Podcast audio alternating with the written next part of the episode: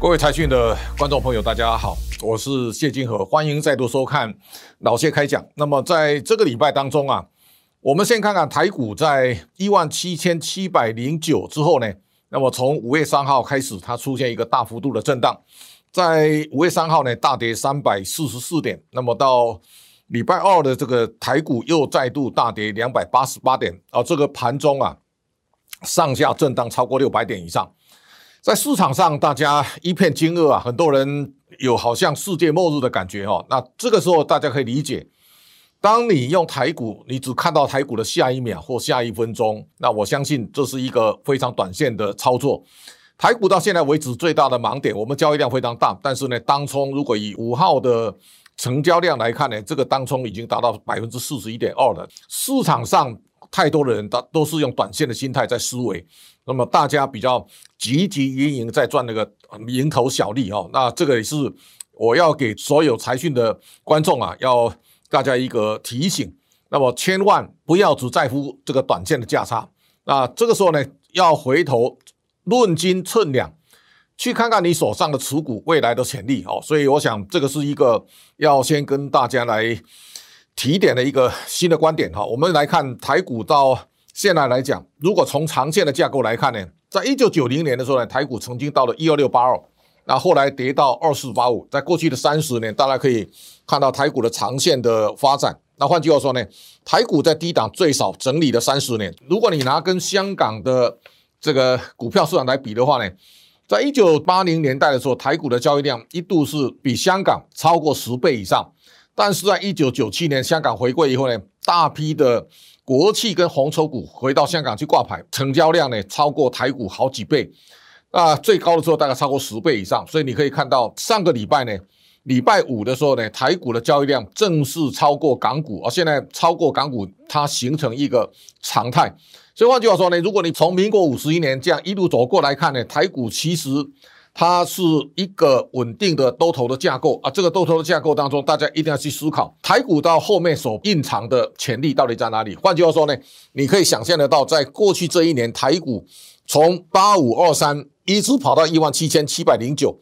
这样的一个巨大的涨幅，它已经涨了一倍以上了。这个巨大的涨幅当中，我们也看到不同的看法。第一个，你大家可以想象得到，在最近一段时间，经济学人有个封面呢，他认为台湾是地表上最危险的地方。我特别告诉大家，在过去三十年当中啊，如果你看台股这样的一个走法的时候呢，台湾在经过这个坎坷的调整当中啊，我们从一九九零年以后呢，台湾到底发生了什么事？我在一九九零年的时候公开演讲的时候，特别指出啊，台湾可能面临三十年的厄运跟调整。这个调整当中，大家可以看到，台湾调整是很困难的。在过去很长的时间，台湾面对中国的压力，最大的压力在哪里？除了在言语上的恫吓以外呢，其实最大一个是台湾的人流、物流、金流往中国流啊，中国成为台湾最大的吸金的国家。在这种情况之下呢，台湾是孤军奋战，面对中国压力三十年。好，到了这两年，大家终于慢慢发现了，从二零一七年中国领导人习近平喊出啊“一带一路厉害了我的国”，到中国制造二零二五以后呢，美国开始对中国施展出贸易战，慢慢的台湾得到一些援助哦，所以台湾的。整个情势啊，慢慢在好转当中。现在这个社论出来之后呢，整个封面呢也告诉大家，台湾现在的情况呢，其实正在渐入佳境。我我我可以讲说，台湾现在的处境啊，是三十年来当中啊，台湾最美好的状态。台湾在地缘政治当中啊，它几乎是啊首当其冲的要塞之地。那这个时候呢，台湾如果有任何三长两短，它涉及到日本未来的安危，也涉及到美国的在全世界的霸权地位啊。台湾同时啊，也是全世界最重要的晶片的生产的重镇。在这样的一个发展的态势之下呢，大家一定要去认知，台湾相对来讲，它在安全上得到很大的屏障。好，在这个台湾的地位在争议之后呢，我们回头看一下二零二一年的今年的第一季啊。台湾的经济成长率达到百分之八点一六，这个八点一六呢，我相信大家从来都没看过。如果跟同期来比的话，你看到南韩的年成长是一点八，新加坡啊零点二六，香港最近出来是七点八，香港去年是很惨烈的。那在这种情况之下呢，台湾其实我们创下了十年的新高，包括苏院长都在提醒大家，这个经济成长力是大家要非常珍惜的。在经济成长力的背后，大家一定要弄清楚，台股整个成长是建立在一个非常卓越的基本面的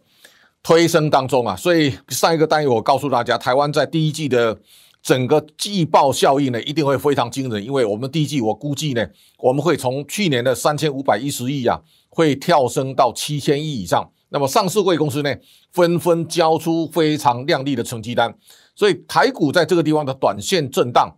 大家要有一个新的思维好。第一个，大家可以知道，经过一倍以上的大涨之后呢，大家一定要回头，要更加严格来检视基本面，要多一点投资的思维啊，要少一点投机的思维。换句话说呢，在过去很多股有时候代客操作了，很多人当冲了，这个在市场上，我觉得将来风险是增高的。那么，在台股基本面逐渐转强的情况之下呢，不妨大家利用这个机会，在季报的公布的效应当中啊，第一个大家一定要非常认真的去研究第一季的财报所揭露的未来的发展的态势啊，这当中啊，季报会成为未来台股非常重要一个调整股价的非常关键的要素啊。从季报出发呢，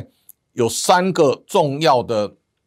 指标，大家一定要遵守。第一个。从第一季的季报去推估全年的 EPS，从 EPS 当中啊去找到本益比，这个本益比到底合不合适？那会不会过高？这是第一个在检视股价当中非常重要的指标。第二个，大家会要衡量一下，在股价的大涨的过程当中呢，股价净值比到底有没有发挥到像历史空前的一个不合理的地步？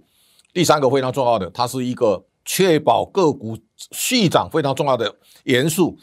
叫做。殖利率哈，我们大家可以看到，在今年的股利配发当中啊，开始有一些公司采取非常积极的战略。这个战略，我相信联发科是在这当中啊，非常值得大家注意的一个标的。为什么呢？联发科在这个时候呢，它提出一个特别股息，每一年加发。这个一宣示以后呢，联发科的股价呢，立刻跳升到一千一百八十五。那大家可以想见得到，联发科。它把市值啊，它已经顶上了一兆八千八百七十八亿了。啊，联发科的市值大幅飙升啊，作为台湾第二座富国神山的企图心呢，它彰显出来。也就是说，联发科告诉大家，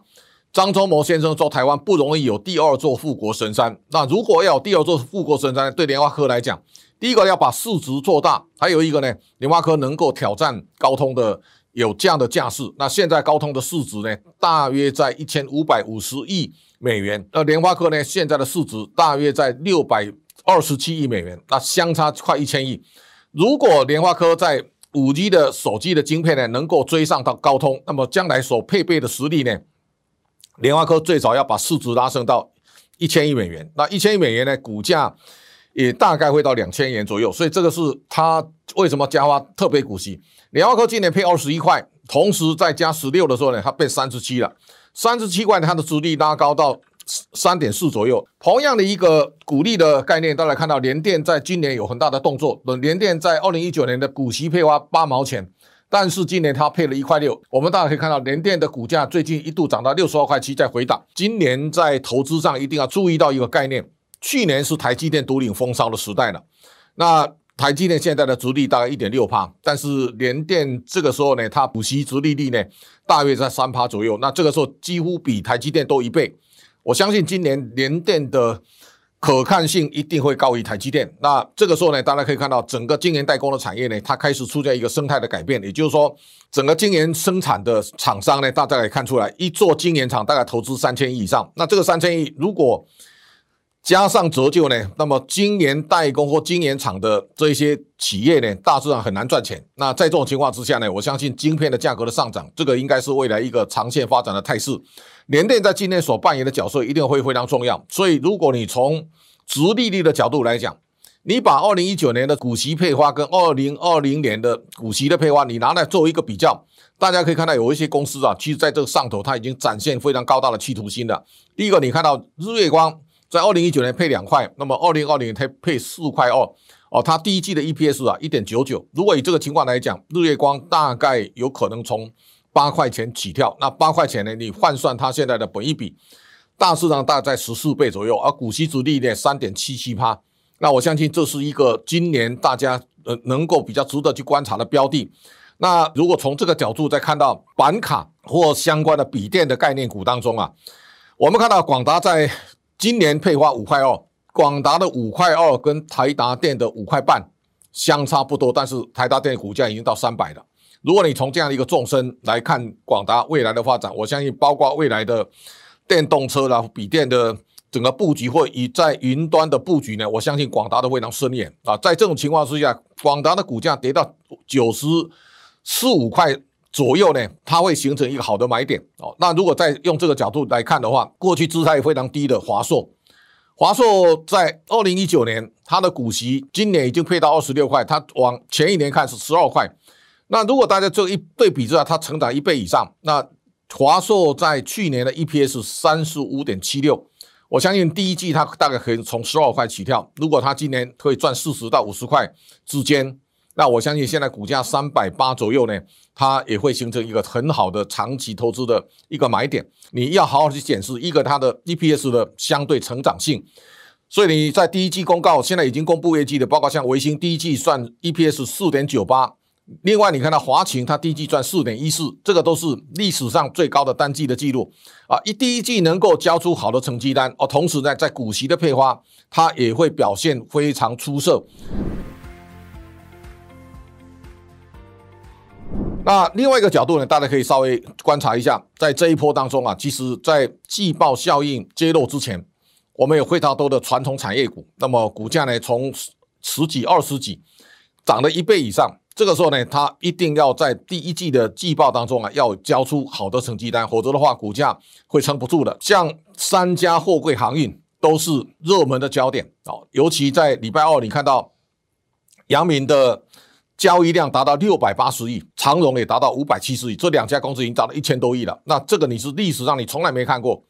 阳明的股价到九十二块四的时候呢，大家也可以观察，乖离率已经到四百零八趴了，它连线在十八块九，所以股价一定会在这个地方稍微整理。这一种乖离过大的个股回档要看它的基本面的支撑力，也就是说，你看到在过去一段时间，我常跟大家谈老人与狗的效应，当股价大涨之后，你你端出来基本面的数字如果不足以支撑高股价，你的跌幅可能会非常沉重。就像上礼拜跟大家提过，像类似金利科这样。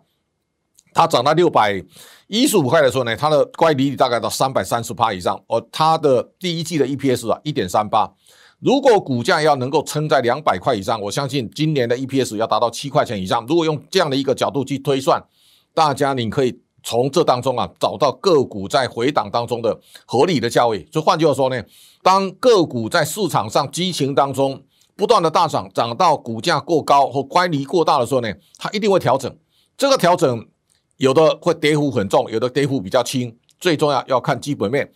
如果从货柜行业的角度来讲，我相信现在市场热门的焦点都在看阳明。阳明最高九十二块四，那阳明因为股价大涨遭到警示，一月份呢，它赚七十四点八，那 EPS 二点三二。三月又被迫公告财报，它赚了七十九亿四千一百万，那 EPS 呢是两块四毛一。如果二月再推估一下呢？阳明的第一季 EPS 大概会到七块左右。阳明今年全年 EPS 到底有多少？这个是阳明股价最最吸引人、最有可看性的地方。换句话说呢，股价涨高，技术面拉回，但是这个时候呢，基本面的强度会支撑未来股价的发展。在这种情况之下，我相信今年在货柜行业也好，或者面板也好呢，都会在财报效应当中，它会扮演一个相对重要的角色。那面板呢，在最近你可以看到。包括友达、群创，他们都大概杀了三只停板下来，但是他们的第一季，我相信应该会非常精彩。未来的前景，在中国把国家补贴的资金从面板移向半导体产业呢？那我相信面板应该会有一个喘息的空间。在过去的二十年当中啊，全世界面板产业被京东方打得落花流水啊，现在呢慢慢找到一个新的发展的一个商业的模式。那我相信整个。本业的获利呢，会逐渐水涨船高，而在股价拉回之后呢，它会产生一个相对的一个吸引力。所以，我们大家可以看到，在这个地方的股价的回档修正呢，回档是为了要走更长远的路哦。这个时候呢，大家不要太过于短线。我看这两天的媒体报道，大家好像走向世界末日，其实没有那么严重。台股在这段修正，我相信这是一个健康的调整啊。这个调整之后呢，大家一定要去慎选，要有。非常强大基本面支撑的个股，才是未来大家选股的标的。我想这个是在这一波回档当中，特别来跟我们财讯的观众呢，来特别报告。第一个要多一点长线思维，放弃短线的操作。第二个呢，市场上人云亦云，又是类似股有售这样的公司啊，大家千万不要参加。我想在最近我也发现到，像。我们在这个节目当中，有人去烧收会员呢，那个都是假的哦，所以特别要提醒，